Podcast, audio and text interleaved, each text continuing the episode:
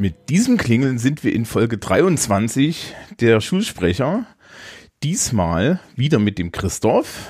Hallo, moin. Und neu dem Manfred. Hallo Internet.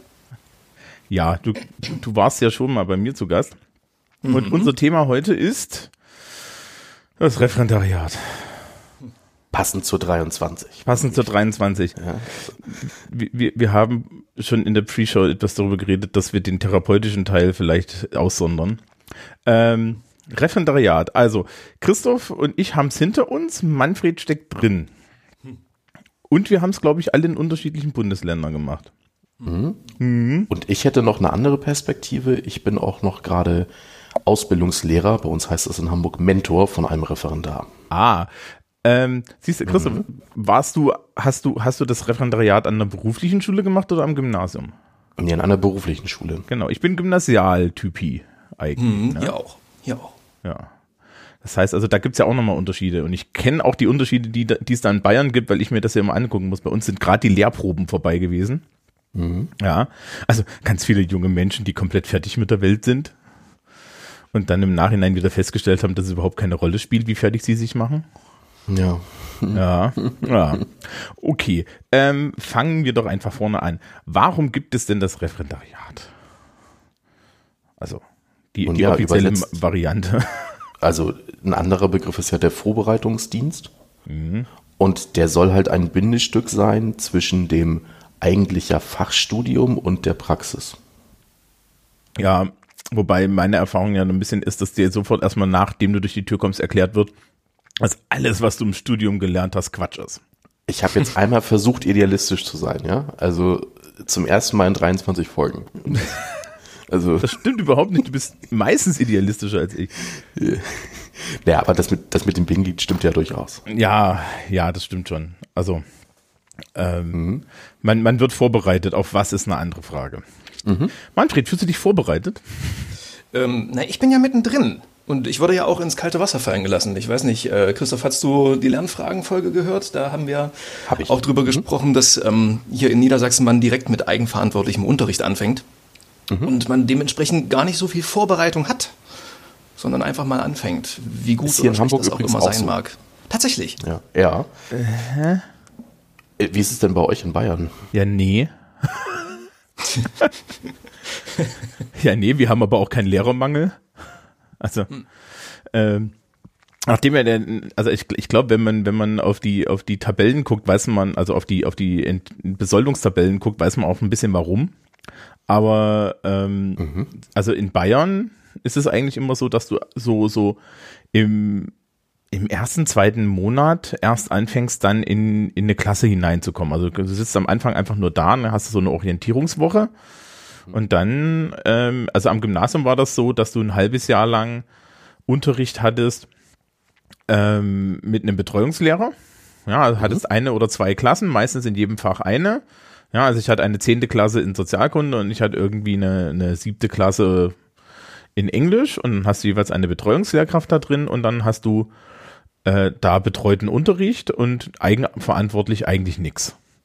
Und dann geht's halt in die Einsatzschule, also raus aufs platte Land. Und da hatten sie uns dann aber wegen Lehrermangel auch irgendwie, was waren das, 17 Extrastunden, die auch extra entlohnt wurden, in die Hand gedrückt. Und da hast du dann halt extra Klassen. Nee, es waren insgesamt 17 Stunden und ich musste, glaube ich, eigentlich hätte ich nur acht oder so machen müssen. Also es war irgendwie aufgestockt. Ja. 17 extra Stunden. Ach so, liebe Zeit. Nee, nee, insgesamt.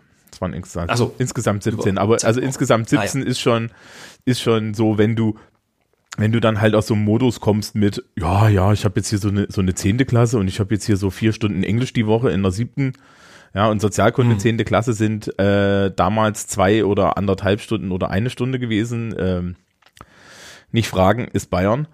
Ähm, ja, also das war schon nochmal noch mal so ein Schock, aber direkt ab Tag eins eigenverantwortlichen Unterricht.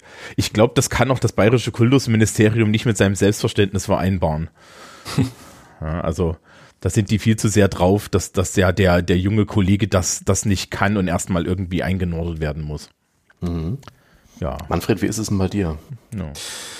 Ja, seit, äh, ich bin jetzt acht Wochen drin, neun Wochen ungefähr. Ähm, ab Woche eins hatte ich ähm, sechs Stunden eigenverantwortlichen Unterricht. Mit meinen beiden Nebenfächern Sport und Physik heißt das ähm, in meiner Kombination ähm, zweimal äh, eine Klasse mit Sport, also zwei, zwei Doppelstunden Sport und eine ähm, Physikklasse.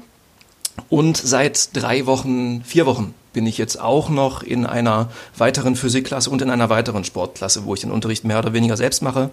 Ähm, Im Sport lässt mir die betreuende Lehrkraft mehr oder weniger freie Hand, weil sie froh ist, sich rausziehen zu können. In ähm, in Physik ist das so ein, ja, wir sprechen grob drüber, was ich dann mache. Wie ich es dann mhm. mache, ist dann auch wieder mein Ding, aber da ist schon so ein bisschen so ein Betreuungsverhältnis da, wie ich es mir eigentlich vorgestellt hätte, erwartet hätte. Es ist jetzt kein ähm, Mentor in dem Sinne, ist auch noch ein junger Kollege. Der kennt zwar das ganze System dadurch noch relativ gut, aber ihm mangelt es halt auch noch an Erfahrung. Ähm, mhm. Kann halt auch sein, dass wir jetzt gemeinsam in ein neues Thema reinrutschen mal.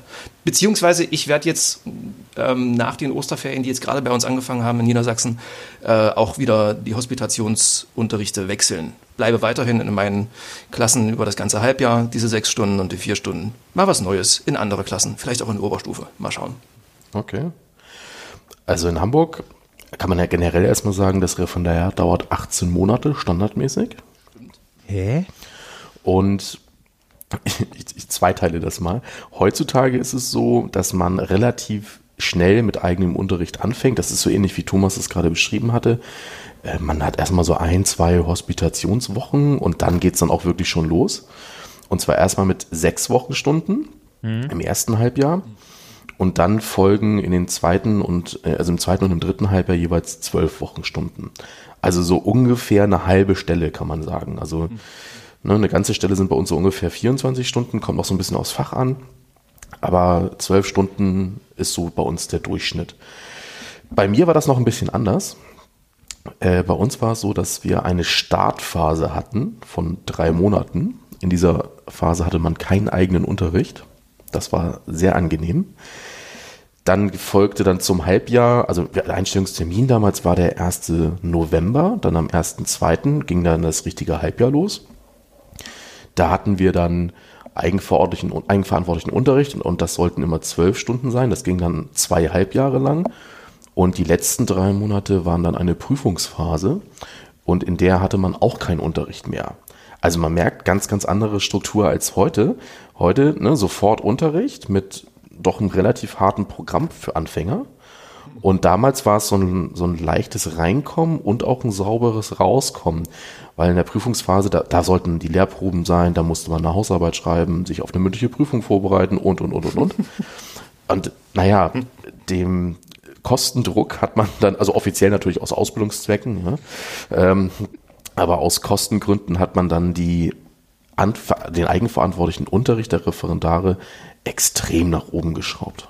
Hm. Ähm, und das waren das schon immer 18 Monate bei euch? Nee. Nee, es waren mal 24. Ja.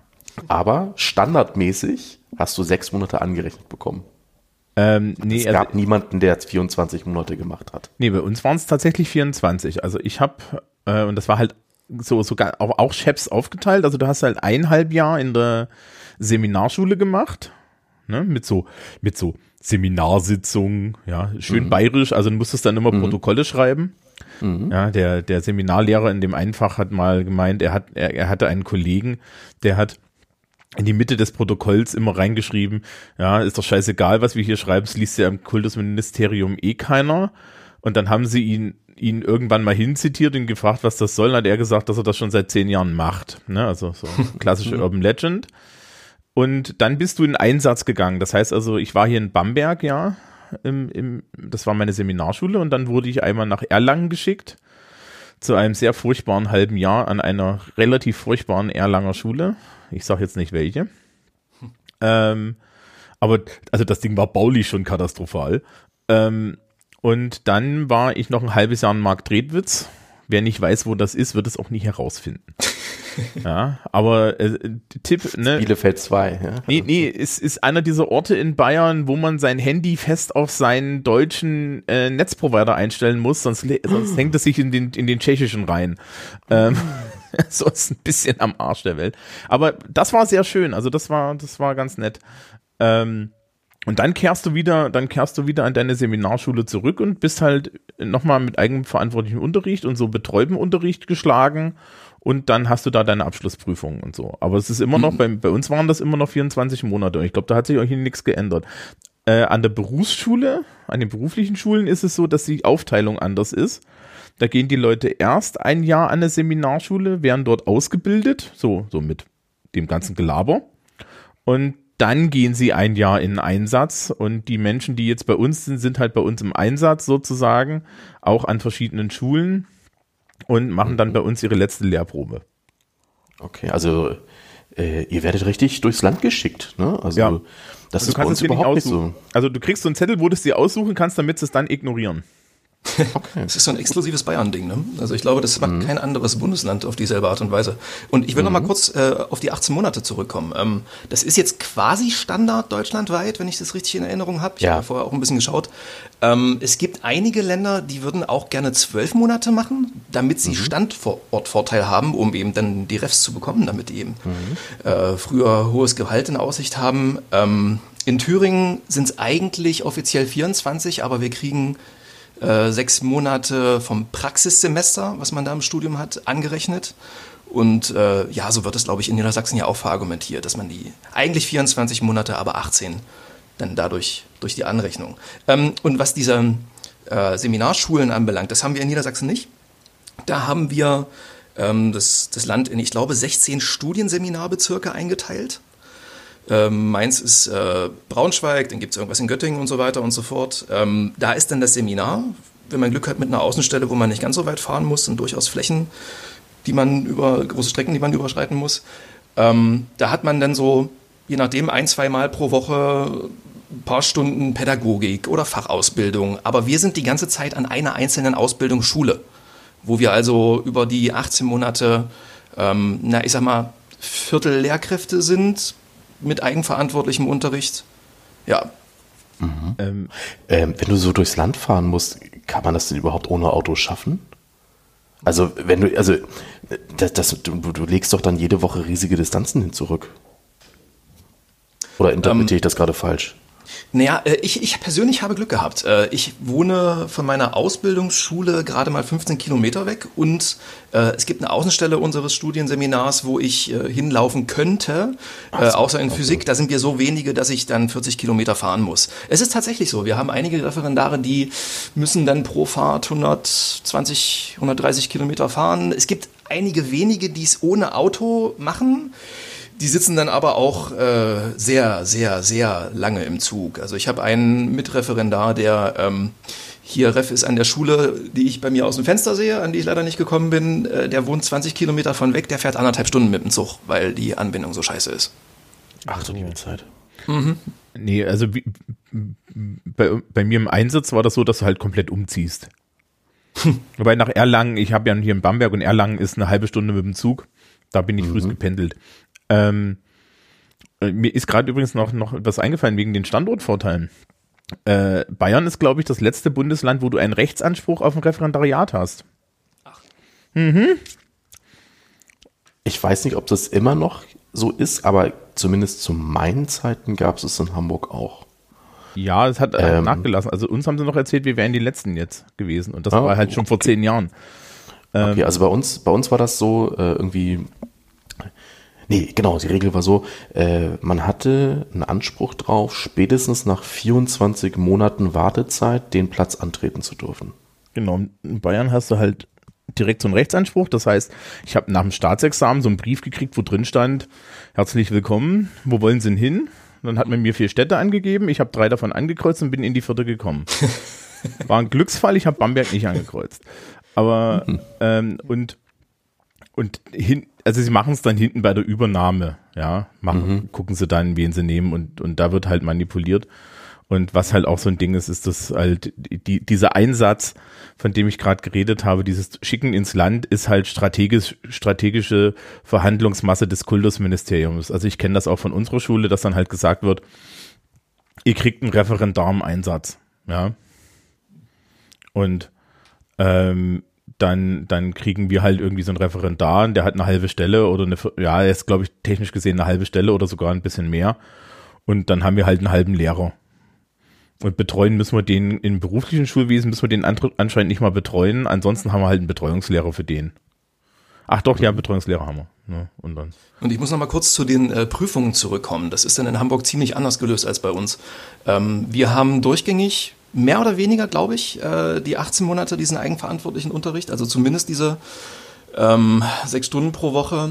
Es gibt ähm, einen entscheidenden Prüfungstag, wo man erst eine Stunde in einem Fach hält, dann Besprechung hat, dann kurze Pause, dann in dem anderen Fach, auch in einer anderen Sekundarstufe und am Nachmittag dann noch eine mündliche Prüfung in, naja, allem, was irgendwie anfällt, also fachliches, pädagogisches, rechtliches und so weiter und so fort. Das macht dann 50 Prozent der Note. Ähm, bis dahin gibt es dann noch eine Ausbildernote von dem Fachausbilder 1 und 2 und Pädagogen und vom Schulleiter. Und wir schreiben noch, und damit werde ich jetzt wahrscheinlich in den Sommerferien dann irgendwann anfangen, noch eine schriftliche Arbeit, die auch noch zu 10% eingeht. Also das, das läuft so die ganze Zeit mit. Es gibt ein paar Häufungen von mhm. Prüfungsleistungen, mhm. aber das irgendwie so eine Prüfungsphase, wo man dann weniger in der Schule zu tun hat, nee. Nee. War früher so. Jetzt ist es, wie gesagt, nicht mehr so, mhm. aber zu meinen Zeiten war es halt so. Wann war das bei dir? Ähm, ich habe äh, das Referendariat gemacht von 2008 bis 2010 im Frühjahr. Und jetzt ist es, also es ist 2014 neu gestaltet worden, jetzt ist es so ähnlich, wie du es gerade beschreibst. Mhm. Ähm, auch mit einer so einer Bewährungsnote, die kommt von der Schule und von den Seminarleitungen. Ähm, ich könnte jetzt ein bisschen aus, das müssen wir aufs nächste Mal verschieben, aus dem Nähkästchen plaudern, denn ich habe, ich muss dieses Wochenende meinen Bericht für meinen Referendar schreiben. Äh, kann man ja mal mal drüber reden, muss ja nicht heute sein. Ne? Ja. Aber der, der, der, hört gespannt zu. Aber äh, ja, da, ne, da, wird ein Bericht geschrieben. Dann gibt es auch, wie du es gerade also der zählt 40 Prozent. Hm. Dann gibt es ähm, zwei, wie du das auch beschrieben hast, zwei Lehrproben, so heißt es bei uns, unterrichtspraktische mhm. Prüfungen. Die zählen jeweils 15 Prozent, also zusammen sind das 30. Und dann haben wir noch eine Hausarbeit. Man könnte aber auch sagen, das ist eigentlich so ein aufgebauter Unterrichtsentwurf. Äh, ich glaube, das maximal, ich glaube, 40.000 Zeichen sollen es sein. Also ähm, das sind, ich meine, 20 Prozent und eine mündliche Prüfung mit 10 Prozent. Und dann, ja, summiert sich das auch so während der Ausbildungszeit. Hm. Aber wir haben es nicht an einem Tag. Also das, das finde ich ja sehr beeindruckend, ehrlich gesagt. Äh, also was soll da schiefgehen, drei Prüfungen an einem Tag zu machen, ja? ja also, also ich fand ich jetzt auch ziemlich krass. Ich, ich bin gerade gucken, also ich gucke gerade in die Lärmsprüfungsordnung hier in mhm. Bayern, in die, in die LPO 2. Es gibt die LPO 1, das ist für das, für das Staat, äh, für das Universitäre und es gibt die LPO 2. Und da hat sich nichts geändert. Also, ähm, du hast äh, die Prüfungsnote bei uns war, und das war bei mir so eine schriftliche Hausarbeit, die du über irgendein so Unterrichtsprojekt machen musstest. Mhm. Ein Kolloquium, eine mündliche Prüfung und drei Prüfungslehrproben, wobei eine Lehrprobe im Einsatz gemacht werden muss, so, so. Und die mündliche Prüfung hatte mehrere Prüfungsgebiete. Du hast einmal eine in den Didaktiken gemacht, eine in Schulrecht und Schulkunde und ähm, ich also ich musste die nicht machen, aber früher gab es auch eine in, ähm, in äh, staatsbürgerlicher Kunde. Also wir hatten so eine extra Ausbildung in Staats staatsbürgerlicher Kunde. das aber Staatsbürgerkunde, das verwechselt das, das Land nee, nee, nee, nee, nee, nee, nee, nee, nee, nee, das hieß wirklich, das DDR hieß oder so. Bayern? Die Das hieß wirklich staatsbürgerliche Bildung hieß das. Der Witz war nur, dass ich als Sozialkundelehrer die nicht machen musste. Was? Ja, Ne, also, hallo, hallo. Sollten nicht gerade die? Ne, also, entschuldige bitte, wie sieht, wie sieht denn die, wie sieht die, wie sieht denn die Prüfung aus? Der Mensch, der uns diesen Unterricht erteilt hat, oh, war nicht mal vom Fach. Also wir saßen da immer drin und haben dem dann geholfen, ja. Also auch sehr lieb und so. Also wir haben, das war ein netter Mensch, ja, aber es war halt immer so ein bisschen so, ja, ähm, das habe ich ja letzte Woche mit meiner 10 gemacht, ich kann das hier nochmal referieren, ja. Und deswegen wirst du als Sozialkundelehrer in Bayern damit bestraft, dass du nicht 10 Minuten Schulkundeprüfung hast, sondern 20. Ja, nur die Besten, ne? Ja. Schön. Aber wie ist denn das bei euch in ähm, Bayern beziehungsweise in Hamburg mit den Unterrichtsbesuchen? Wir haben so über ja. die 18 Monate verteilt um die knappe 30, 10 von jedem ähm, Ausbilder, die man sich irgendwie über die verschiedenen Doppeljahrgangsstufen und die Fächer verteilt. Ähm, und man muss auch in ähm, eine gewisse Anzahl an Fremdbesuchen rein, also an andere Schulen fahren und bei anderen Referendaren mal zugucken, bei denen die, also bei den Besuchen, die so ein bisschen höheren Aufwand sind. Da gibt es einige, die sind total in Anführungszeichen einfach, wo man nicht viel vorbereiten muss und andere mit viel Pamphlet drumrum und äh, da muss man dann auch dringend Kuchen bereitstellen, sonst gibt es einen Abzug. Das, ja, ja, man munkelt das. Mhm. Wie ist es bei euch? Ich fange mal an. Also, ich würde noch mal ganz grundsätzlich anfangen. Äh, man hat zusätzlich zum Unterricht drei Seminare bei uns. Und zwar einmal ein Hauptseminar hm. und zwei Fachseminar, jeweils eins zum jeweiligen Unterrichtsfach. Bei mir zum Beispiel war das einmal ein Fachseminar Wirtschaft und ein Fachseminar Deutsch. So. Und jeder Seminarleiter kommt laut Prüfungsordnung dreimal in der Praxis zweimal. Einmal ist nämlich auf Abruf, macht also keiner. So. Und wie du das gerade beschrieben hast, ja, dazu muss ein Unterrichtsentwurf geschrieben werden. Der ist erstmal so ungefähr zwischen vier und sechs Seiten lang. Mhm. Mit den Lernzielen, mit den didaktischen Voraussetzungen, mit einem Ablaufplan, sowas alles. Und der ist dann auch so ein bisschen Maßstab, weil dann halt auch der Verlaufsplan und die Stunde, die dann wirklich gegeben wird, auch so ein bisschen nebeneinander gelegt wird. Ne, also hat die Planung eigentlich funktioniert. Ja. Wenn das ein Besuch ist vom Fachseminar, dann sind die anderen Referendarinnen und Referendare vom Fachseminar dabei. Hm. Das läuft in der Praxis dann so, dass diese Besuche bei uns immer freitags sind eine Woche ist dann das eine Fachseminar dran, in der nächsten Woche das nächste. Dann wird das immer so geplant, dass ähm, die Referendare, die an einer Schule sind, an diesem Tag dann beide oder alle drei ihre Vorführstunde machen. Äh, dafür haben wir übrigens einen ganz tollen Begriff und der ist so einmalig, den kann danach jeder. Das, weil das nämlich unterrichtspraktische Übungen bei uns heißt, wird das mit UPÜ abgekürzt.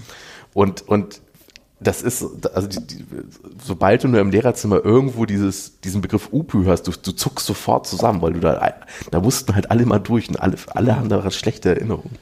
Äh, also, ne, freitags sind dann meinetwegen jetzt an meiner Schule, in der ersten Stunde ist dann der erste Referendar dran, in der zweiten Stunde ist die Nachbesprechung, dann in der meinetwegen äh, vierten Stunde ist dann der nächste Referendar dran und danach ist dann die Nachbesprechung. So.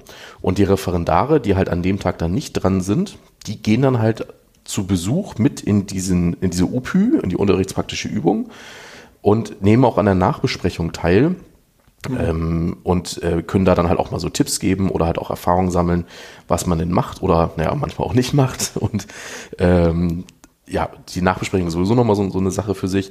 Und ja, auch in der Nachbesprechung, also mein Seminarleiter, wenn da keine Kinderschokolade gab, war, dann gab es schon mal keine Eins. Ne? Also das Nein, das war natürlich Quatsch, aber äh, die Laune war wesentlich besser, äh, wenn man die kulinarischen Vorlieben so kannte. Also, bei mir war das irgendwie wieder ganz anders. Ja.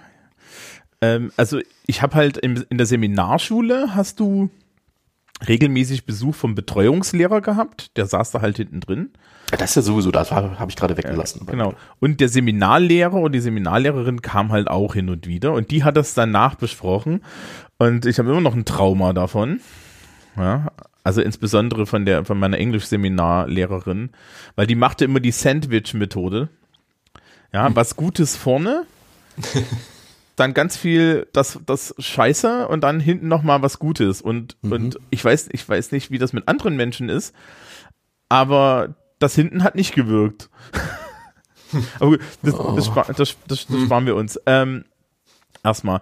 Und die kam regelmäßig und dann hast du halt diese Lehrproben gehabt. Ne? Mhm. Eine Lehrprobe ist halt äh, mit Unterrichtsvorbereitung und so weiter. Ist die einzige, also in Bayern heißt es immer, ist die einzige Unterrichtsstunde, die du hältst, wo die Schüler was lernen und wo tatsächlich, die tatsächlich 45 Minuten dauert. Ja. Und da wird halt ein Overhead-Projektor auf den Gang gestellt, falls der ausfällt und so weiter. Und es ist, es ist, dein Ziel ist, die perfekte Stunde zu halten. Ja. Mhm. mhm. Also, also eine Stunde mit größtmöglichem Realitätsabstand. ähm, und da, die machst du drei Stück und die zählen relativ viel in die Note rein. Du wirst nebenbei noch bewertet von deinen Seminarlehrern und von den äh, Betreuungslehrern in den Einsatzschulen. Da wird eine Note zusammengerechnet. Also es gibt dann noch die drei sogenannten Krawattennoten. Die entstehen einfach, zählen aber irgendwie irgendwas über 30 Prozent. Ja, so erzieherische Leistung und so. Und es, dir wird nie gesagt, wo die eigentlich herkommen. sondern da kriegst du halt einfach so irgendwann mal so eine Zahl gesagt. Ja. Ähm, und es gibt auch so, so unter der Hand diese, diese Logik, dass für jede Eins es auch eine Vier geben muss. Ja, so, so in der Ecke. Ne? Und es gibt nur so und so viel, mhm. es gibt nur so und so viele Einser und so viele, so und so viele Zweier, die man in einem Studi gegebenen Studienseminar verteilen kann. Einsen sind alle, sie kriegen nur noch eine Zwei. Ja, genau. Ja, ja, ja, ja, die Idee ist da tatsächlich so. Und, und ernsthaft, es wurde auch Leuten, es wurde Leuten auch in Lehrproben gesagt schon, naja, wir müssen ihnen jetzt hier mal eine 3 geben. Ach Gott. Weil sonst können wir ihm im Nachhinein keine 2 geben. Und solche Sachen. Also das ist on the record. Ähm, aber das ist, wie gesagt, wir, wir reden vielleicht nochmal getrennt über solche Sachen. Ähm, und und dann kriegst du halt am Ende, du hast auch noch diese schriftliche Arbeit, du hattest halt irgendwie noch diese Prüfung und das ging alles zusammen. Und Lehrproben waren halt wirklich nerve-wracking Geschichten. Da hast zwei Wochen vorher mhm. dein Thema bekommen und musstest dann die perfekte Stunde. Und das, also bei uns musste man übrigens nicht die Prüfungskommission bestechen, sondern die Schülerschaft. Ja, das ja sowieso. Ja, ne? Das habe ich ja gerade, also das, weil das ja so selbstverständlich ist, habe ich das weggelassen. Also, ja. also natürlich muss man eine große Auswahl an Gummibärchen, ähm, in, im Zweifelsfall irgendwie Keksen oder ähm, auch, das kann auch ein vorverlegter Wandertag sein. ähm, sowas, natürlich muss man sowas in Aussicht stellen, das wird aber nur gemacht, wenn die Stunde auch klappt. Ja. Ähm, ich kenne ja, ich, äh, einer meiner Lieblingssätze, ich weiß gar nicht, ob den Manfred schon gehört hat, also mhm. ähm, ist dieser dieser wunderschöne Satz von Schülerinnen an Seminarschulen sehr oft genannt, ja, nämlich, sag mal, bist du Referendar oder bist du ein echter Lehrer? Mhm. Meine Antwort war immer, willst du einen Verweis? Ja. Nee, gut. Weiß ja, was ich bin.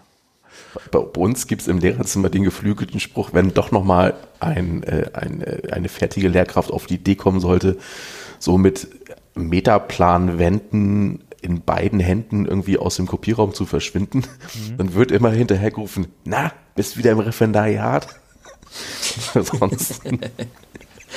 naja, ne? Ah, ja. wie, wie, wie, ist es denn in Bayern und in Hamburg, wenn ähm, diese Besuche schiefgehen? Also ähm, ich hatte es jetzt äh, relativ nah an mir dran, dass ein ähm, so ein Prüfungstag in die Hose gegangen ist und die betreffende Person ähm, in diese mündliche Prüfung am Nachmittag gar nicht mehr erscheinen brauchte, weil mhm. die Prüfungsunterrichte halt ähm, durchgefallen war und da das schon das zweite Mal war, ist das jetzt mit dem Referendariat halt auch nichts mehr.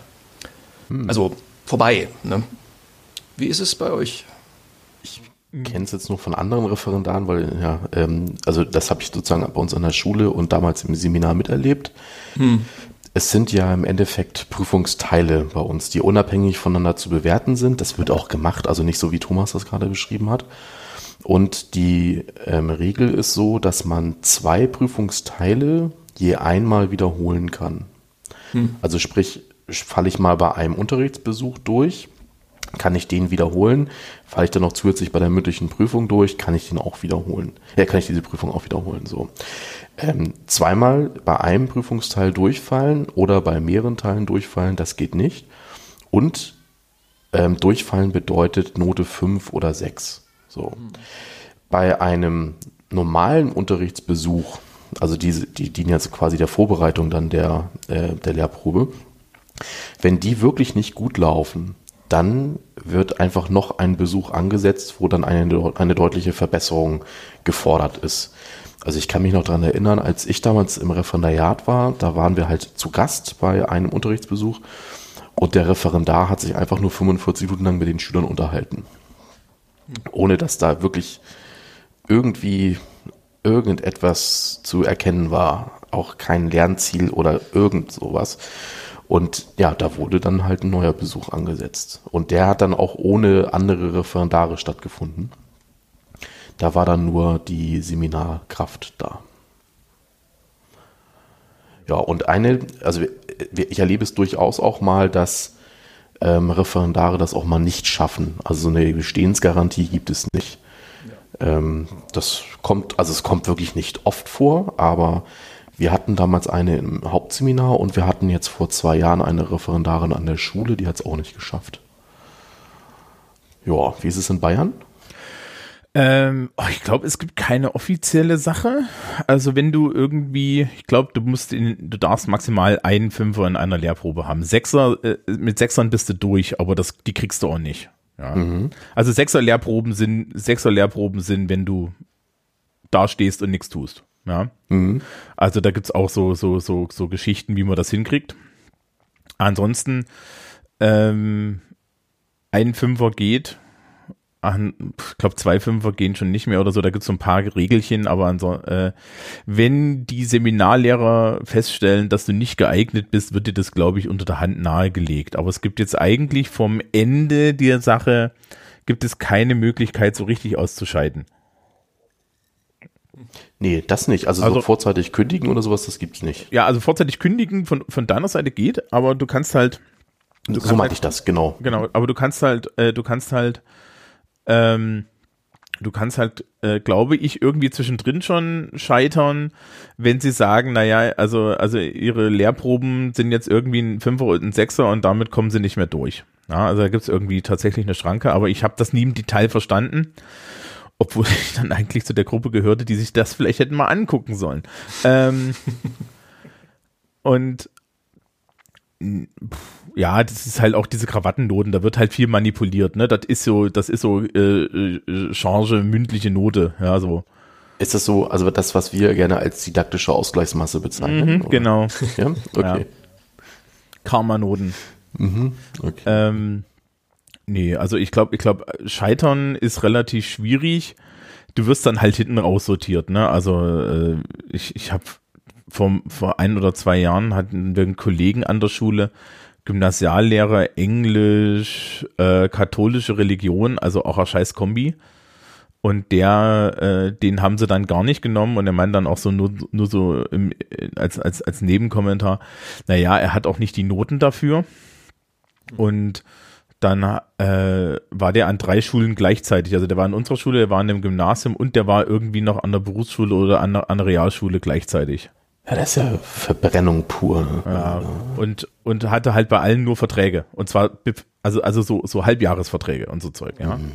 Und, und äh, äh, die, die Verbeamtung, das ist so eine Sache, ne? Also da wird halt in Bayern dann sehr geguckt, ne? Wenn du einen Rechtsanspruch auf das Referendariat hast, und ich habe vorhin nochmal nachgeguckt, es ist tatsächlich immer noch so, mit deinen, äh, mit deinen Ergebnissen der zweiten Staatsprüfung, oder, mit, oder sogar mit der Zulassung zur zweiten Staatsprüfung kriegst du auch eine Anmeldung zum Referendariat. Also, zum ersten, zur ersten Staatsprüfung. Ja, genau. Also, also ich glaube, mit den Ergebnissen oder so kriegst du deinen Zettel. Ja, also es, es ist immer noch so. Das heißt natürlich, sie müssen an der anderen Stelle sieben. Aber ich habe so und so in Bayern das Gefühl gehabt, dass ein Hauptziel des Referendariats gar nicht war, aus dir irgendwie noch einen praktisch guten Lehrer zu machen, sondern halb, hauptsächlich aus dir einen guten Beamten zu machen. Ja, also es, es, ging, es ging schon an vielen Stellen sehr darum, eine bestimmte Vision, ja, da äh, eine, bestimmte, eine bestimmte Vision und eine bestimmte Art des Folgens durchzusetzen. Das ist vielleicht auch der Grund, warum ich da so viele Probleme hatte. Ja. Ähm, mhm. Also, weiß ich nicht, es, es war, es, es, es, es, es wirkte schon alles sehr hierarchisch. Ja. Ähm, wobei der dienstrechtliche Teil dir dann immer wieder sagt, dass es gar nicht so schlimm ist. Nee. Da, da würde ich doch mal fragen, wer sind eigentlich die Vorgesetzten? Äh, es, also gibt, es, gibt da. das Semin es gibt das Studienseminar, das sind die Leute an deiner Seminarschule, die das leiten. Mhm. Und da gibt's ähm, normalerweise der Chef, der, also der, der, der Schulleiter der Seminarschule ist der auch der Leiter des Studienseminars. Ach so. Bei uns ah, war das okay. traditionell mhm. so, dass der, dass auch der Direktor der Schule ähm, die wöchentliche Seminarsitzung in Schulrecht gemacht hat. Hm. Ja, also das wurde, das hast du dann vom Schuldirektor der Schule gehabt. Fand ich auch total cool, weil die waren dann halt auch meistens relativ abgezockt und belesen und so. Ähm, und dann hast du halt einen Seminarlehrer für jedes Fach und du hast nochmal extra Seminarlehrer, die dich in Pädagogik ausbilden, in Psychologie ausbilden. Das war bei uns eine Schulpsychologin sogar. Und halt den in staatsbürgerliche Bildung, den gibt's auch noch. Und da hast du tatsächlich so Doppelstunden einmal die Woche gehabt im Seminar, wo, wo, wo dir dein Zeug vermittelt wurde. Halt in den Fachseminaren praxisorientiert und in, in den anderen Sachen halt so eher so theoretisch manchmal. Mhm. Ja, aber es war jetzt nicht, es war jetzt nicht krass. Weil es bei uns nämlich anders ist. Also vorgesetzt ist bei uns der Schulleiter mhm. und der zweite Vorgesetzte ist der Hauptseminarleiter. Das sind die disziplinarisch Vorgesetzten. Mhm, das mir die sind nicht. auch, die können Weisungen erteilen, die anderen können mir nur Ratschläge geben. Mhm. Ja, also meine Dienstherrin ist die Chefin des Studienseminars in unserem Fall. Ah ja. Mhm. Ähm, wir können mal was zur Rechtstellung sagen. In der Regel ist ein Referendar Beamter auf Widerruf. Hm. So, das bedeutet ja im Endeffekt dann schon so der erste Schritt Richtung äh, Berufs- und auch irgendwann mal Beamtentum auf Lebenszeit. Und dann äh, vielleicht auch, das hat die Rechtsfolge bei uns zumindest, dass äh, er einen Beihilfeanspruch hat, was ja die Krankenversicherung angeht. In Hamburg gibt es aber eine Besonderheit. In Hamburg kann man sich jetzt auch in der gesetzlichen Krankenversicherung versichern. Ich glaube, das, da sind wir aber das einzige Bundesland. Nee, ich habe das auch ja. gemacht. Wie bitte? Also ich war freiwillig pflichtversichert im Referendariat. Ah, okay, Echt? das wusste ich gar nicht, dass es auch ging. Ja. Gehen die das, ja. Aber ist teuer. Ja, ähm, also. Mistakes have been made. Ähm, hm. Ja. Äh, und das, ich fand das aber damals auch irgendwie angenehmer. Und bin dann halt erst mit der Lebenszeitverbeamtung rübergerutscht. Ja, bei uns ist man Beamter auf Probe. So heißt das irgendwie. Mhm. Und ähm, du hast ja auch einen anderen Amtstitel, also musst ja überall Streff drauf schreiben. Ne? Mhm. Ne? Also ich weiß ja gar nicht, wie das, wie das, wie das bei Christoph ist, aber ich muss ja regelmäßig auf alle möglichen Scheiße meinen Titel mit draufschreiben. Wir in Hamburg sind nicht so titelfreundlich. Mhm. Also ähm, mein Titel ist zwar Studienrat, aber ich muss den so gut wie nie irgendwie angeben. Ähm, ne, also das, nee, machen wir nicht. Das ist, der Preuße macht das nicht. Das, ja, weil, ne? Ich glaube, ich weiß gar nicht, beim Elternsprechtag und so steht das auch noch auf den Formblättern mit drauf und solche Späße. Nee, machen wir nicht. Also bei den ganzen, bei den ganzen Konferenzen und so steht das auch mit dran. Ähm, und, äh, und, und man muss ja auch einen Amtseid leisten. Mhm. Mhm. War toll. Ja. Also, das war ein völlig absurdes Ereignis bei uns. es gab ein, also, also alle, also nee, es fängt erstmal ganz anders an. Nämlich muss der Amtseid geleistet werden, einen Tag bevor das Referendariat losgeht. Mhm. Weil man sonst nämlich für den ganzen Monat nicht bezahlt werden kann. Das hatte also irgendeine Verwaltungsvorgabe. Das heißt, wir haben uns nicht am 1. November getroffen, sondern irgendwie am 31. Oktober. So. Alle Referendare mussten dann sich in einer Reihe aufstellen. Also haben alle Referendare, auch von allen Schulformen, das waren über 300. So. Da mussten wir uns vor einem vor einem Saal aufstellen, dann wurden da die Türen aufgemacht und dann standen da vier Personen vor mit vier, also da waren dann auch vier Schlangen und da musste man dann den Personalausweis und die Einladung vorzeigen. Und da musste, da mussten die dann abgleichen, wer diesen Raum betritt. Dann, als wir alle 300 Leute in dem Raum waren, das hat natürlich auch ewig lange gedauert, wurden die Türen zugemacht, also auch wirklich zugemacht. Also da, die konnte man auch von außen nicht mehr öffnen. Und dann kam der Leiter des Studienseminars auf die Bühne, hat überhaupt nichts gesagt und hat gesagt, so, Jetzt ähm, für alle, die, wenn Sie wollen, können Sie die religiöse Beteuerung am Ende weglassen, ohne irgendwie was zu erklären. Sprechen Sie mir nach. Und dann haben alle diesen Eid gesprochen. Und ähm, danach dann so, ja, herzlichen Glückwunsch. Das war jetzt so ein bisschen doof, das mussten wir jetzt so machen, weil jeder, der jetzt diesen Raum betritt und oder der, der in diesem Raum anwesend ist und diesen Eid leistet, egal ob das ein Studienreferendar oder, oder halt eine Putzkraft ist, wird in dem Moment verbeamtet.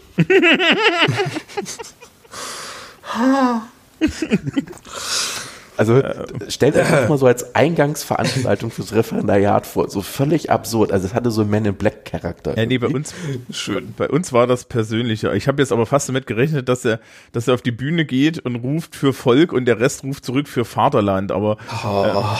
äh, ist glaube ich, ist glaube ich nicht. Ne? Ist, bei euch ist das auch. Die, die, die Verfassung Hamburgs und, und die, das Grundgesetz waren das Grundgesetz und äh, mein, äh, meinen Dienst treu zu leisten, ja. Ja, mhm. genau. Ähm, ja.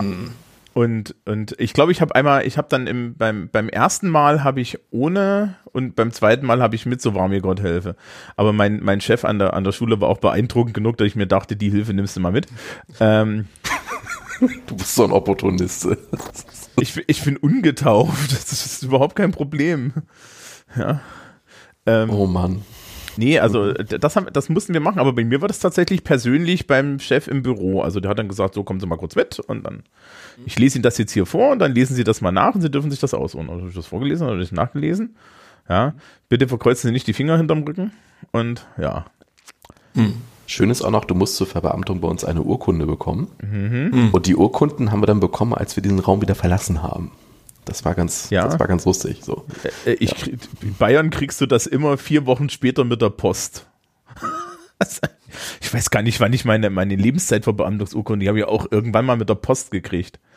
Nee, nee, die habe ich überreicht bekommen, genau. Die kriegst du dann überreicht, weil die wird an die Schule geschickt und kriegst du dann überreicht. Aber die andere habe ich, glaube ich, mit der Post gekriegt. Und das ist ja dann auch so mit, mit, mit, mit Stempel und so. Aber wir haben Manfred gar nicht gefragt. Manfred, bist du auch verhandelt? Ver äh, ja, ja, ja, natürlich. Ja, natürlich. Wir, wir standen ähm, am ersten Tag des, äh, der Einführungswoche in diesem sehr länglichen Seminarraum, ähm, wo es hinten Probleme gab, die Leute vorne zu verstehen, standen dann auf, äh, wurden dann, haben, wie, wie das bei euch war, Christoph, äh, einfach so mitgesprochen, äh, hatten aber vorher schon ein bisschen was eine Einführung, danach ging es auch weiter waren dann verbeamtet. Das hat dann aber dazu geführt, dass an dem Tag äh, unsere Parktickets noch nicht ähm, äh, erstattet wurden, was für Heiterkeit gesorgt hat. Wir waren ja noch nicht verbeamtet an dem Tag. und durften keine Fahrtkosten abrechnen, weil an diesem Tag sind wir ja freiwillig dorthin gefahren und es war kein Dienstweg, weil wir ja erst, ihr versteht das Problem. Mhm. Ja. Ich, ich, ich, frage mich ja gerade, wie viele Menschen, die uns zuhören, sie jetzt, jetzt schon auf dem Tisch liegen und sich denken, das kann doch alles nicht wahr sein. Also, und Leute, das war, das, die Kanone ist noch geladen. Mit ja, ja, genau, genau. Das ist, es wird noch, es wird noch schlimmer. Ähm, die ich erzähle jetzt nicht, dass ich meine Urkunde gelocht habe und dafür entsetzte Was? Blicke geerntet habe. Ja, doch. Nein, du kannst, die kannst du doch nicht lochen. Die rahmt man und tut sie aufs Gästeklo. es gibt Traditionen. Ähm, ich will nicht zu viel sagen, aber ich war neulich bei jemandem zu Gast, der mal mehrere Echos gewonnen hat. Mhm. Und der hat die als Türstopper in der Wohnung. auch eine Aussage, oder? Und dann, und dann habe ich, also ich habe das nicht erkannt, was das ist. So. Und, dann, wow. und dann bin ich da auch so halb so gegengerempelt und dann so, und dann so ach, ist egal, das sind nur meine Echos. okay. Ähm, ja, toll. Mhm. Nee, äh, wo wir aber schon bei Verbeamtung sind, ähm, muss man ja vielleicht auch mal über die andere Seite reden, nämlich um die monetäre Entlohnung, weil Beamter mhm. auf Probe heißt halt auch, ähm, dass man eben nicht fürstliche A13 verdient, sondern äh, A13 für Anwärter. Mhm. Und ich weiß nicht, bei mir war es ungefähr ein Tausender. Ja. Bei mir auch, ja. Ich habe es rausgesucht, ja, was ist aktuell ist. Mhm. Äh, da kann Manfred ja bestimmt gleich was sagen. Ich habe für Hamburg rausgesucht, das sind brutto 1325. Aber weil Hamburg halt eine teure Stadt ist, gibt es einen Zuschlag von 35 Prozent. Und deswegen sind es 1795 Euro immer noch brutto allerdings. Ja. Leck mich am Arsch. 35 Prozent. Okay. Äh, ja. Ich hatte irgendwie, wie gesagt, einen Tausender, wobei in den Einsatzhalbjahren, wo wir halt diese Stundenzuschläge, diese Verpflichteten hatten, waren es 1700 oder so, weil du halt diese, ne, das galt als echte Überstunden. Und Mehrarbeitsstunden, glaube ich, gingen irgendwie mit 30 Euro die Stunde weg oder so. Also jedenfalls mhm. ist es heutzutage der Satz. Ja. Mhm. Aber das war, also das war relativ, im Einsatz war relativ gut, da konntest du dich dann auch irgendwie so, konnte man schon halbwegs leben. Ja, Manfred, ne? Äh, ja. ja. Ich, ich habe jetzt die letzten Monate immer so irgendwas um die äh, 1300 Euro überwiesen bekommen. Mhm. Äh, ist bei mir aber noch ein bisschen fluid, weil ich vorher Vertretungslehrer war an einer anderen Schule und ähm, da die immer noch nicht damit fertig sind, das zu verrechnen. Weil ich war so Ende Januar noch an einer anderen Schulform, habe da mehr Geld bekommen, dann habe ich mal ein bisschen weniger bekommen, jetzt ein bisschen mehr. Irgendwas um die 1300 werden es dann werden. Da ist Niedersachsen relativ im Mittelfeld, wenn ich das richtig in Erinnerung habe. Mhm. Und ähm, Pärchen überlegen auch immer, ob sie heiraten, weil wenn man verheiratet ist, kriegt man pauschal 100 oder 150 Euro mehr. Mhm. Und alles sowas, ja. Es ist äh, nach dem Studium viel und man kann damit ganz okay leben, denke ich. so richtig große Sprünge macht man damit sicherlich nicht.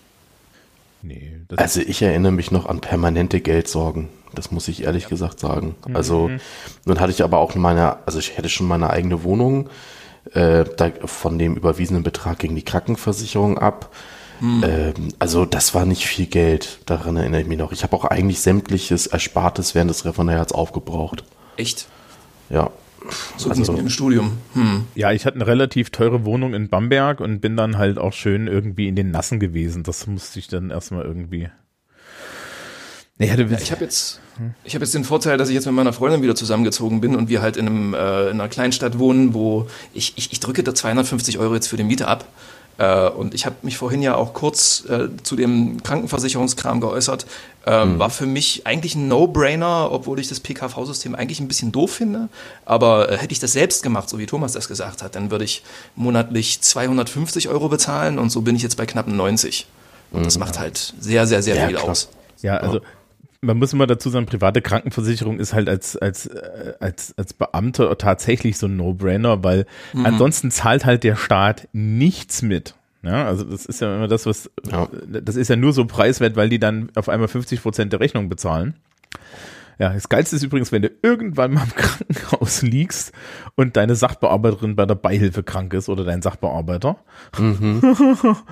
dann hast du so eine, so eine, so eine schnuckliche 3000 Euro Rechnung denkst dir, uh -huh, genau, und, und, und, und.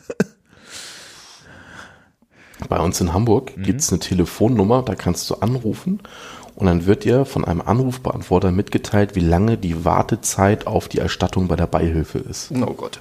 Mhm. Und ich habe noch nie irgendwas erlebt unter 15 Arbeitstagen, sprich drei Wochen. Also eher ist es viel, viel mehr. In Bayern ja. sind sie jetzt, also, also bei mir hier oben, in Franken, wir haben mittlerweile so ein, so ein semi-digitales System. Sie sind jetzt schon nah dran, das zu machen, was meine Kranken, äh, was, was auf der, die, die PKV schon macht. Also bei der PKV kann ich mittlerweile mit dem Smartphone einreichen. Mhm. So, ne, mhm. fotografiere die Rechnung, Tag später ist es drauf. Ja, habe ich auch. Und, mhm. und die, äh, die Land das Landesamt für Finanzen, die machen das jetzt auch schon bei uns so. Also intern, sie testen es, glaube ich, erst mit ihren eigenen Leuten. Da kannst du dann die ganzen Rechnungen einfach hochladen in so ein Portal. Und ähm, alles bestimmt total sicher. und so. ähm, und und äh, ansonsten kannst du aber den Beihilfeantrag, den mittlerweile halt komplett online ausdrucken, dann packst du den ein und da sind unten diese Codes drauf. Und dann wird das mhm. halt gescannt und digital weiterverarbeitet. Und ich glaube, sie sind bei zwei Wochen. Also jetzt außer da fallen halt irgendwie die Hälfte der Leute aus. Aber zwei Wochen ist normal. Ja gut, zwei Wochen hast du ja auch als normale Zahlungsfrist bei einer Rechnung. Ja, also meistens vier draufstehen. Ja, also das schafft man ja. Also sprich, du bekommst die Rechnung, reißt die schnell ein, das mit der Überweisung, dann kriegst du das Geld und überweist es halt. Aber ist, wenn das sich mal verzögert. Ja, ja, nee, der geile Witz ist, dass du bei uns unter 200 Euro gesamt nicht einreichen, äh, einreichen hm. sollst. Weil, mhm. Achtung, festhalten, das ist unterhalb der Bagatellgrenze. weißt du, weißt du, 200 Euro Arztrechnung ist ab Bagatelle. Hm. ja, klar. Also das ist auch nochmal noch eine Folge für sich, ich. Ja. So, so, so der Beamten im Hintergrund. So. Ja. Äh, ich hätte noch was anderes und zwar, wie sind denn überhaupt Chancen, ins Referendum reinzukommen? Wir hatten ja vorhin so ein bisschen, bei, dass es in Bayern eine Übernahme ja, ja, Pflicht gibt vom Staat aus gesehen. In Hamburg bewirbt man sich und ich habe mal rausgesucht, die Stadt gibt jedes, also zu jedem Einstellungstermin ähm, eine Rückschau heraus, wie, wie viele Bewerber es gab, wie viele Plätze es gab. Und da habe ich mal so ein paar Sachen rausgesucht. Wenn ihr mögt, trage ich das mhm. mal vor.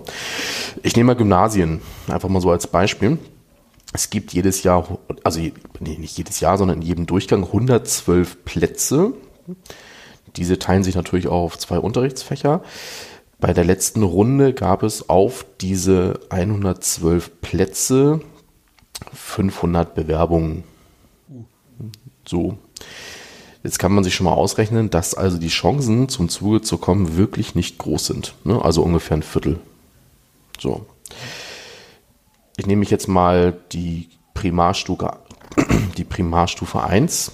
Da gibt es an Stufen, äh, an Stufen, an, an äh, Plätzen 92 und Bewerbungen gab es hier 253, also eine wesentlich bessere Chance.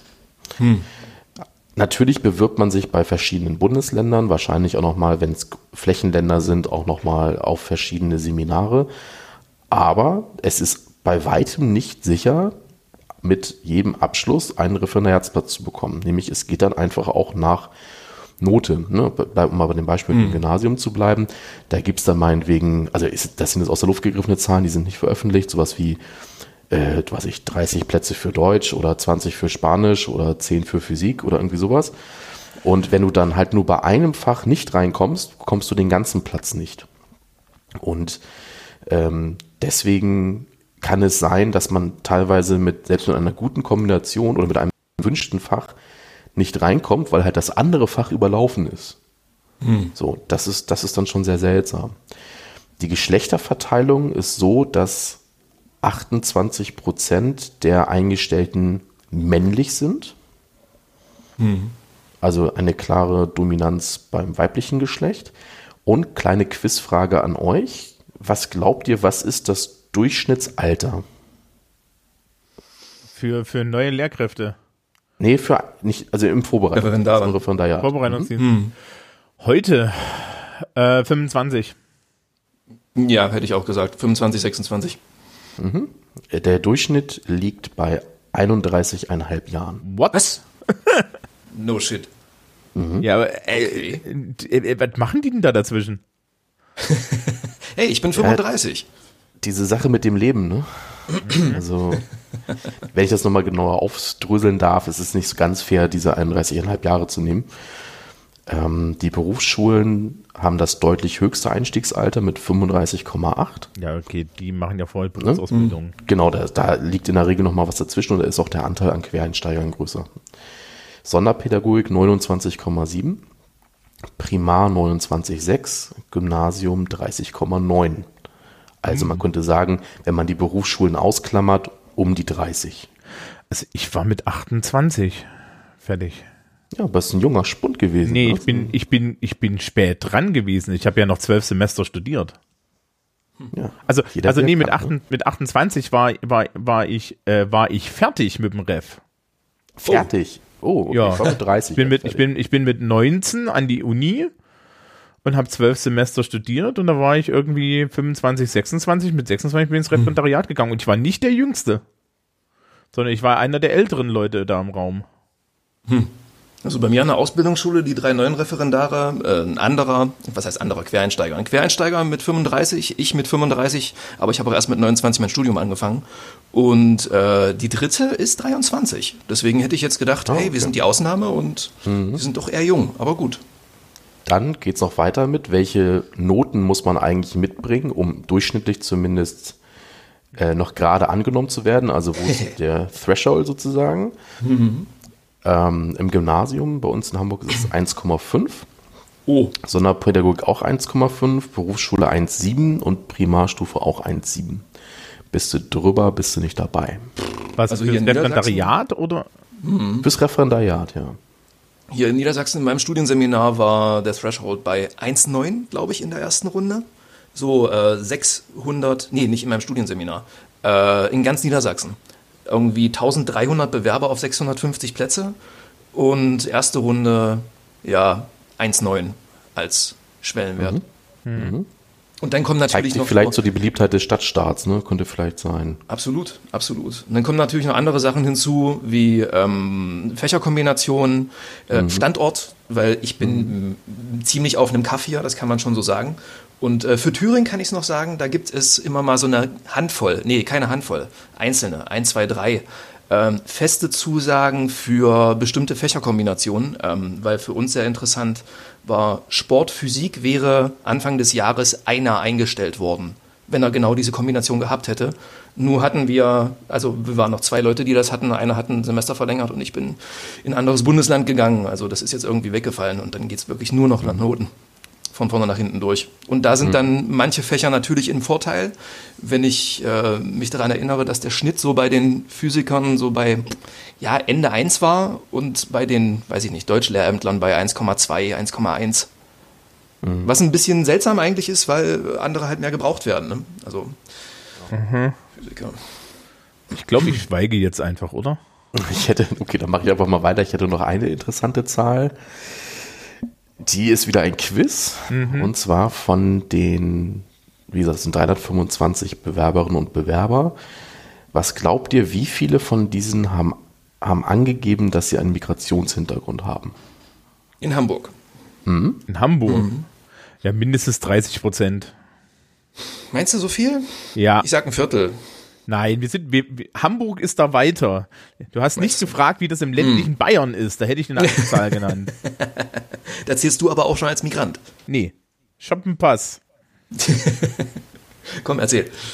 Also, von 325 Bewerberinnen und Bewerbern haben 18 angegeben, dass sie einen Migrationshintergrund haben. Okay. Ah. Der Rest hat sich gedacht, wir schreiben das lieber nicht hin. Ja, aber da musste ich mich doch echt nochmal stabil hinsetzen. Also das hätte ich nicht gedacht, ehrlich gesagt. Also äh, ähm, dann kurz zur Soziografie bei uns im Studienseminar. Wir sind, äh, ich glaube, 45 Neuanfänger, da einer, eine mit offensichtlichem Migrationshintergrund. Und weil du es vorher noch gesagt hattest, die Geschlechterverteilung. Wir haben auch wieder drei Viertel Frauen, was für mich ganz spannend war, weil ich mit Sport und Physik halt Fächer hatte, wo äh, 80 Prozent Männer waren. Hat, hatte ich gar nicht so erwartet tatsächlich. Also wie gesagt, mhm. sehr, sehr viele Frauen und letztlich fast nur Bio-Deutsche. Mhm. Krass. 18. Tja. In Hamburg. Krass. Ja. Also in dem Bericht ist jetzt auch vermerkt, dass es nochmal ein, ein, also dass es sonst deutlich mehr sind, aber deutlich mehr bedeutet hier, äh, dass es sonst statt, das waren jetzt irgendwie 5,5 Prozent oder so, äh, dass es sonst um die 10 Prozent nur sind. Ja. Wie war es bei dir, Thomas? Äh, pff, niemand. Ja. Also wir waren, wir waren 26, also, also jetzt nur mein eigenes Studienseminar. Bin ich überrascht. Mein eigenes Studienseminar, da war ich der Paradiesvogel, allerdings auch ja. Frauen, frauenlastiger. Ähm, obwohl wir ein Physik-Mathe-Seminar dabei hatten, das war so 50-50. Mhm. Naja, nee, das mhm. war eher so 75% Jungs aber das, das kippte dann halt für das Deutsch und für das Englisch-Seminar jeweils ganz schlimm ja. um. Ähm, das eben im Studium war das irgendwie so, wir hatten 300, also ich, ich habe ja an einer kleinen katholischen Uni studiert. Ähm, äh, wir hatten 300 Studenten oder so oder Studierende und da, davon waren irgendwie 30 männlich oder so, ja, wenn überhaupt. Puh. Ja, und das, das, also das zieht sich dann durch. Also das ist ja, das ist ja dann in der, in der Grundschule auch tatsächlich ein Problem. Ja, also mhm. Das ist das, das ist übrigens so, das ist übrigens so eine, so eine Sache. Ne? Ihr habt vorhin die Schnitte vorgelesen. Mhm. Ähm, das, ich ich habe ich hab gesagt, ich wollte nichts sagen, ja? aber ich habe einen Schnitt mit einer 3 vorne. Mhm. Über problemlos mein Referendariat gekriegt und danach auch danach auch verbeamtet worden. Ähm, letztere Geschichte erzähle ich vielleicht dann mal irgendwie in der in, in, in der entsprechenden Folge, wo wir uns eher mhm. mit der Frage beschäftigen, wie sie wie ist denn so die Referendariatsrealität? mhm. ähm, haben wir formal noch was übrig? Ich, mich würde doch mal was anderes interessieren. Mhm. Und zwar, wie, also könnt ihr das definieren? Gab es so eine Art typischen Wochenverlauf für euch im Referendariat? Weil bei uns ist es nämlich ganz klar zu beschreiben, wie so eine Woche aussieht. Ja, bei mir war das mhm. auch so. Ja. Soll ich mal anfangen? Oder? Ja. Ähm, generell ist es erstmal so, dass der Freitag generell, also frei von Unterricht ist weil da ja immer die vorhin beschriebenen Unterrichtsbesuche stattfinden. So, mhm. ne? Das heißt, die Schule, die Schulen sind doch alle angewiesen, den Unterricht, den man erteilt, auf Montag bis Donnerstag zu verteilen. Mit zwei Ausnahmen. Und zwar der Donnerstagnachmittag musste immer frei sein. Und zwar sind Donnerstagnachmittags immer abwechselnd dann die Fachseminare. Also sprich, man durfte bis inklusive 13 Uhr eingeplant werden weil in der Regel dann so gegen 14.15 Uhr oder 14.30 Uhr dann das entsprechende Seminar anfing. Mhm. Und ähm, ähm, das kam dann darauf an, in welchem Seminar, also in welchem Hauptseminar man ist. Ähm, das gilt auch für entweder den Montag oder den Mittwoch. So, also bei mir zum Beispiel war es der Mittwoch und dementsprechend konnte meine Schulleiterin damals für mich, also über mich voll verfügen am Montag und am Dienstag. Und am Mittwoch und Donnerstag, da hat sie mir dann meine Stunden vorne rein geplant da kann es dann auch mal zu so absurden Dingen kommen, wie von meinen äh, elf Stunden, die ich mal hatte, äh, verteilen sich zehn auf äh, Dienstag, Mittwoch, Donnerstag und eine Stunde am Montag. Also als Referendar ist man leider auch, was die Stundenplanung angeht, wirklich am unteren Ende der Nahrungskette. Mhm. Ne, also ich, wenn ich mir die Stundenpläne von Referendaren angucke, die sind ja teilweise wirklich wie Kraut und Rüben völlig zerrupft mit elendig vielen Freistunden. Naja, und montags, wie gesagt, Unterricht, Dienstag Unterricht, dann ähm, Mittwoch vormittags Unterricht, dann nachmittags zum Seminar. Das ging auch in der Regel so bis kurz vor 18 Uhr und naja, danach nach Hause und danach bist du auch halt auch fertig, wenn du den so einen mhm. Tag hinter dich gebracht hast. Ähm, Donnerstag dann eigentlich nochmal das ganze Programm, wieder vormittags Unterricht, nachmittags dann das Seminar. Am Mittwochnachmittag hast du den Unterrichtsentwurf von dem Referendar zugeschickt bekommen, der dann Freitag den Unterrichtsbesuch macht, also sprich, wo du dann hingehen wirst. Den musst du dann auch nochmal am Donnerstag oder Mittwochabend lesen. Und dann gehst du am Freitag zum Seminar, das sich dann bei, also in der Schule trifft, wo dann der Besuch stattfindet. Und dann guckt man sich den Besuch an und hat noch die Nachbesprechung. Und tatsächlich ist der Freitagnachmittag dann in der Regel frei. So sah so eine Regelwoche aus. Es gab auch Ausnahmen von dieser Regel. Da sind dann die Donnerstage und die Mittwoche nachmittags frei gewesen. Auch am Freitag war kein Unterrichtsbesuch. Das waren sogenannte Modulwochen. In Modulwochen mhm. wurde dieser ganze Prozess unterbrochen und stattdessen hat man dann aus einem gewissen Themenspektrum verschiedene Fortbildungen wählen können. Die waren dann beliebig an Nachmittagen oder auch mal Freitag, Samstag, Sonntag. Und man musste während des Referendariats, ich meine, 40 Modulstunden sammeln, also sozusagen extra Seminare.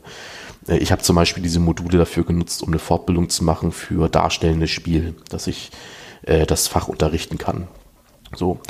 Und es gab halt, wie gesagt, entweder eine normale Seminarwoche oder es gab eine Modulwoche. So konnte man das für uns immer unterscheiden.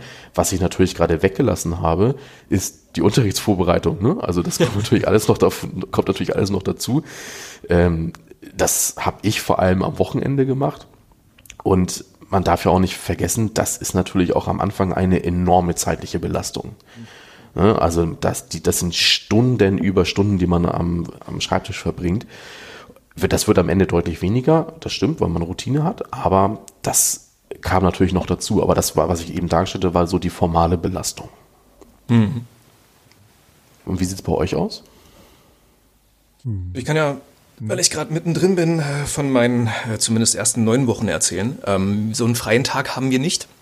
Ähm, unsere Seminare können äh, semesterweise ihre äh, Wochentage, Uhrzeiten und so weiter und so fort wechseln. Im Moment ist es so, wir haben jeden Montag ein Pädagogikseminar und ähm, auf die Dienstage, Montage und Mittwoche verteilen sich dann ähm, äh, alle zwei Wochen die äh, Fachseminare. Also eine typische Woche sieht also bei mir so aus, ich habe Montagsunterricht, dann äh, nachmittags zum Seminar, andere Referendare haben dann das andere Seminar auch gleich noch hinten dran, haben also den Montag komplett voll.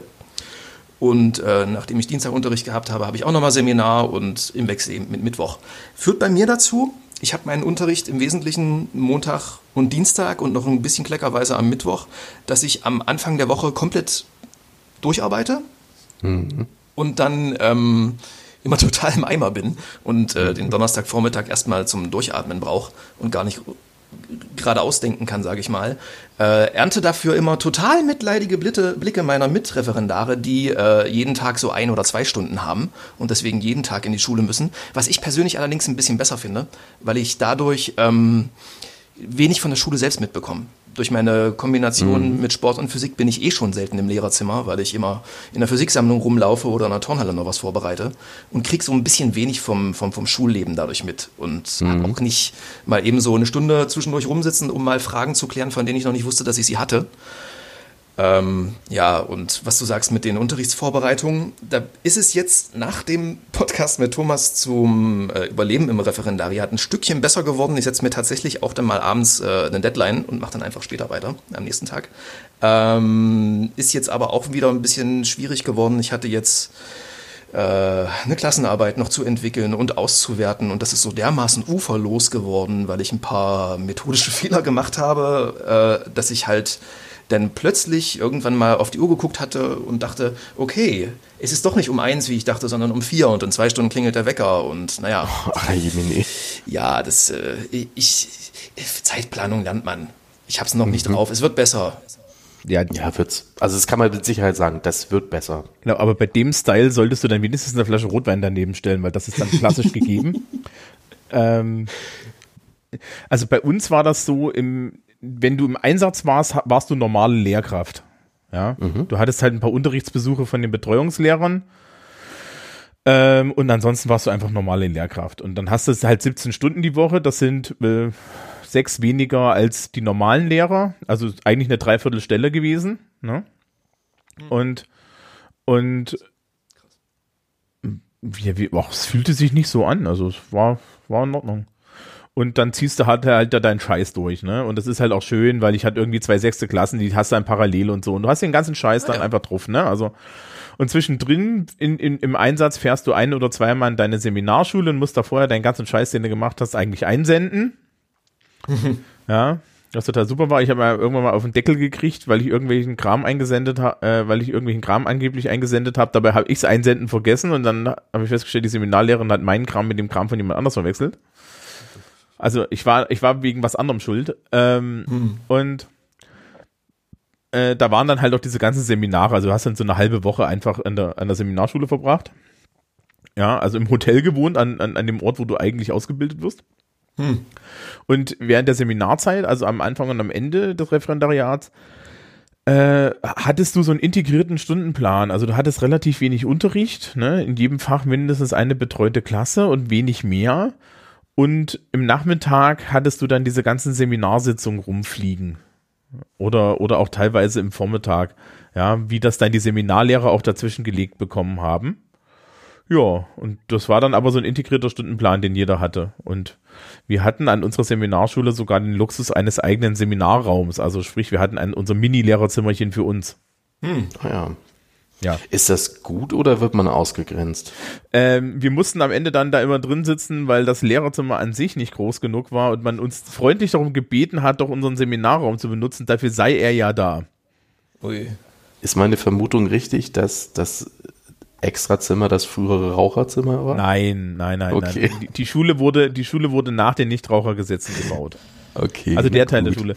Ähm, bei uns zum Beispiel in, in, an, an, meiner, an meiner Schule haben wir das Problem, wir haben eigentlich einen Seminarraum, das ist aber so ein generelles Sitzungsräumchen. Und die, Semi, die Referendare sind eigentlich nur einmal die Woche da, weil die auch an verschiedenen Schulen sind und die, den belagern die dann. Die dürfen aber, wie ganz mir, auch die ganze Zeit im Lehrerzimmer rumsitzen. Aber wir haben halt auch ein Lehrerzimmer, und da, da, also das haben wir ja in der Lehrerzimmerfolge schon besprochen, dass für die 60 Lehrkräfte, die wir haben, eigentlich sehr luxuriös und groß ist. Also das ist vollkommen egal, ob die da rumhängen. Ich hab, mhm. Wir hatten jetzt letztens wieder Praktikanten da, da, da, da hast du halt mal sechs oder sieben Praktikanten mehr rumsitzen. Mhm. Ja, die fallen nur da, die fallen nur dadurch auf, dass sie halt immer an der Stelle sitzen, wo jeder weiß, dass da normalerweise niemand sitzt. Mhm. Ja. Der, der beliebte Spruch bei uns ist ja, also wir haben keine äh, freien, also wir, wir haben grundsätzlich freie Plätze, aber da sitzt Frau Behrens, ne? Also, also, wir haben keine Frau Behrens, aber ihr wisst, was ich meine. Also, also, ja, ja. Nee, genau, bei uns ist, bei uns heißt es eigentlich, es gibt freie Platzwahl aber hm. jeder hat so, jeder hatte seinen Stammplatz. Also sprich, im, äh, wenn du, ja, ja. wenn wir Konferenz haben, wenn wir Konferenz haben, hat jeder seinen Stuhl. Und auch so im, im, im, im Schulalltagsleben hat jeder, hat jeder ja so seinen Stuhl. Aber äh, wir wechseln den frei. Und wenn du, du weißt dann halt, du sitzt auf dem Platz, du sitzt auf dem Platz, den normalerweise Kollege XY für sich beansprucht oder wo er normalerweise stationiert ist. Und ähm, wenn der dann kommt, dann guckst du kurz hoch und er sagt, nee, bleib ruhig sitzen, ich brauche hier nur was und das ist okay. Und wenn er dann mhm. da irgendwie tatsächlich arbeiten will, was sehr selten vorkommt, dann geht das nicht, das verteilt sich sehr gut.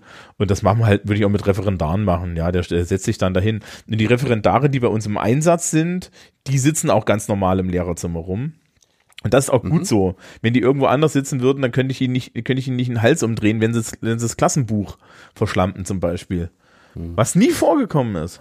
Aber das ist vielleicht mal so für mich ein Aufhänger, was zu sagen. Und zwar, du hast gerade gesagt, die sitzen ganz normal im Lehrerzimmer, weil sie halt auch gegenüber Schülern ganz normale Lehrer sind.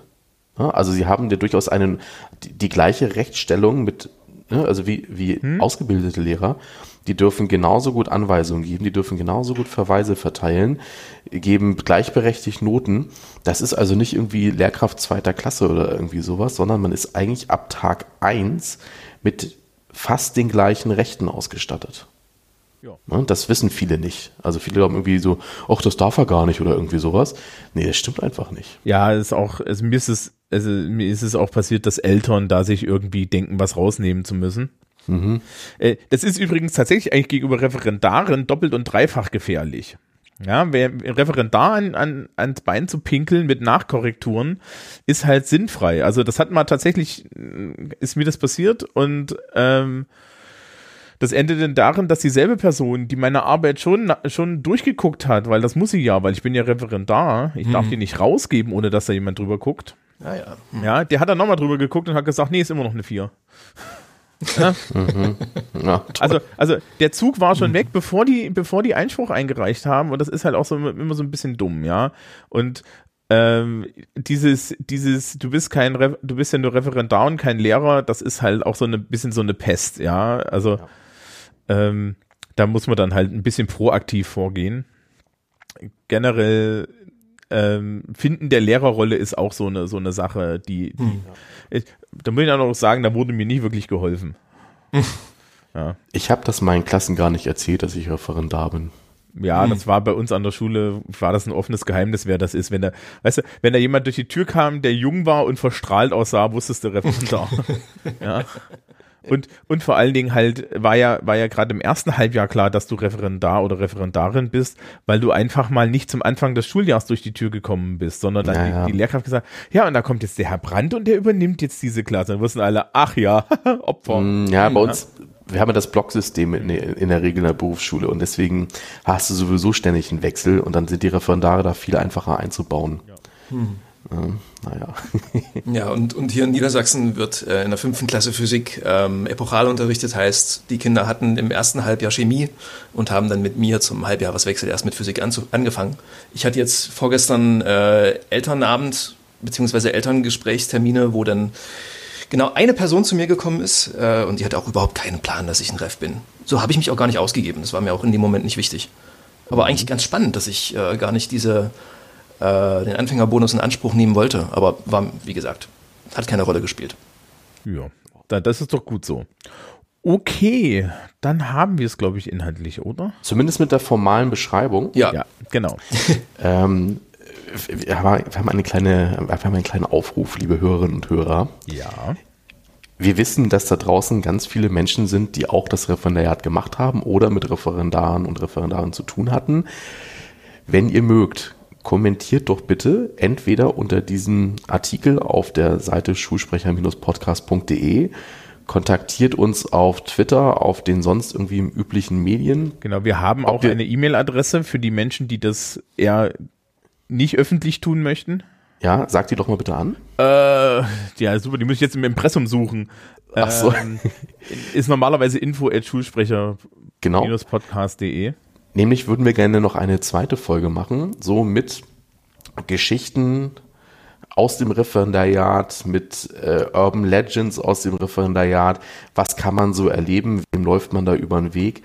Was gibt es vielleicht an äh, tollen Sachen, aber auch an blöden Sachen? Genau. Dass wir das jetzt mal so von der formalen Beschreibung trennen und stattdessen mal ähm, so eine persönliche Seite reinbringen. Und ich kann mhm. nur sagen, wie gesagt, die, die Pistole mit Geschichten ist bei mir noch geladen und zwar mit mehreren Magazinen, die ich hier noch habe. ähm, ich bin mir sicher, dass da draußen und nicht nur bei euch beiden, sondern auch bei der Zuhörerschaft ganz viele tolle Geschichten sind. Das muss keine Geschichte sein, die unbedingt jemanden irgendwie in die Pfanne haut oder sagt, dass alles doof ist. Es kann jede Art von Geschichte sein und darüber würden wir uns doch sehr freuen. Genau. Ähm, ja, ich habe ich hab da auch noch etliche Sachen zu erzählen, wobei bei mir ist das so ein bisschen, weiß ich nicht, die, die, die Abteilung Traumabewältigung. Ähm, habe ich auch zu bieten. Ja, ja. Ja, das, ähm, ja dann. Dann haben wir es für heute. Genau. Mhm. Vielen Dank an Manfred vor allem. Genau. Sehr gern. Und weiterhin viel Erfolg. Und Dankeschön. ich finde es ja, ich es ja auch sehr schön, dass du etwas an die Zeiteinteilung denkst. Mhm. Ja. Ja. Danke dir dafür, ja. für diese sehr wertvollen Hinweise. Genau. Gut. Dann bis Haben zum nächsten Mal. Ja. Tschüss. Tschüss. Tschüss.